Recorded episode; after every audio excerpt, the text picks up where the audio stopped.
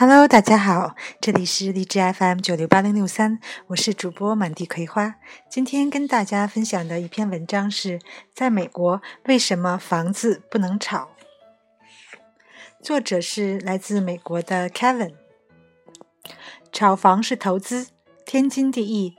政府如果是硬性发文不让买卖，那肯定是违宪的。但是在美国，大家都知道有两种东西不能炒。房子和粮食，美国政府认为这两样是民生的基本保障。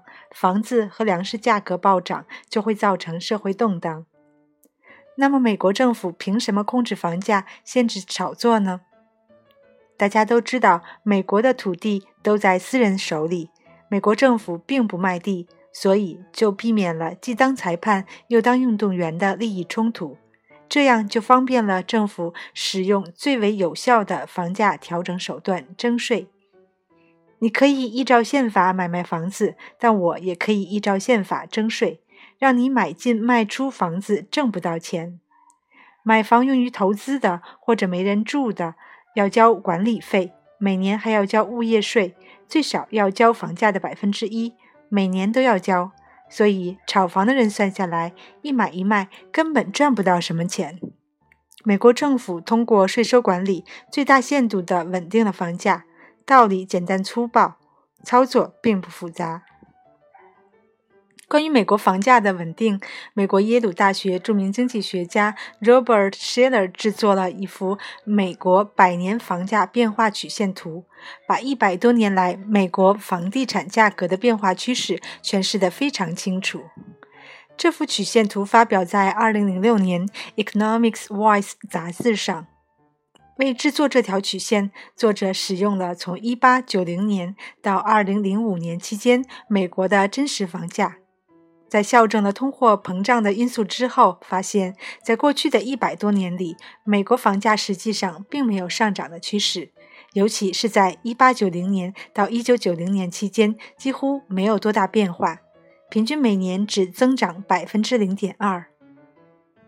美国政府有效的房地产运行制度和税收体系，把美国大多数地区的房价和年薪比一直控制在三左右。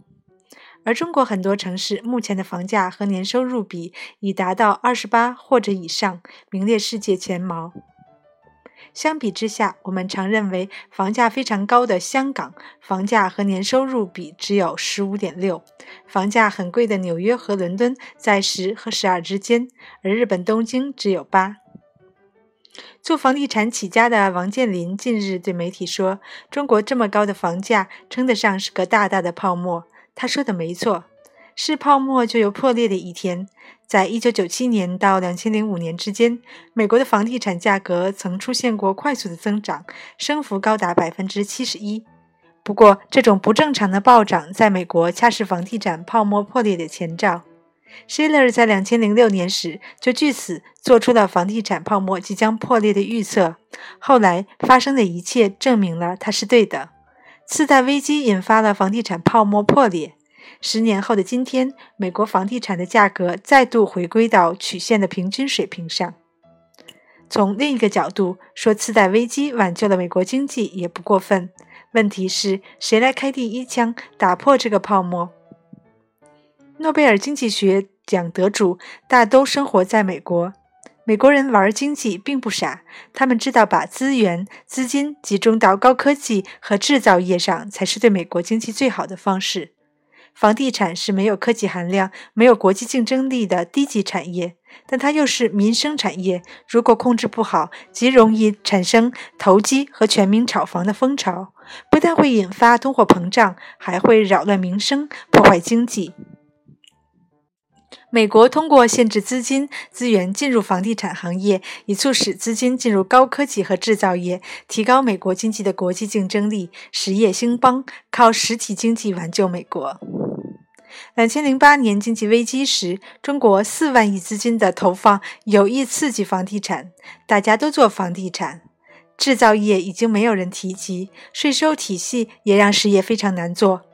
当中国 GDP 超过日本，成为世界第二的时候，我们很难说出一件有国际市场竞争力的产品和一家有国际竞争力的企业。却催生出全世界最多的房地产富豪。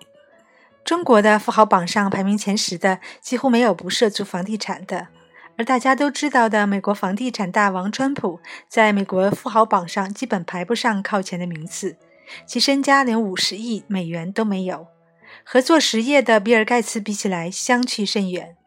中国经济只有走出房地产暴涨泡沫的怪圈，才能彻底释放风险。好啦，感谢大家的收听，我们下期再见。也欢迎关注我们的微信公众平台“道家 Visa”，D A O J I A V I S A。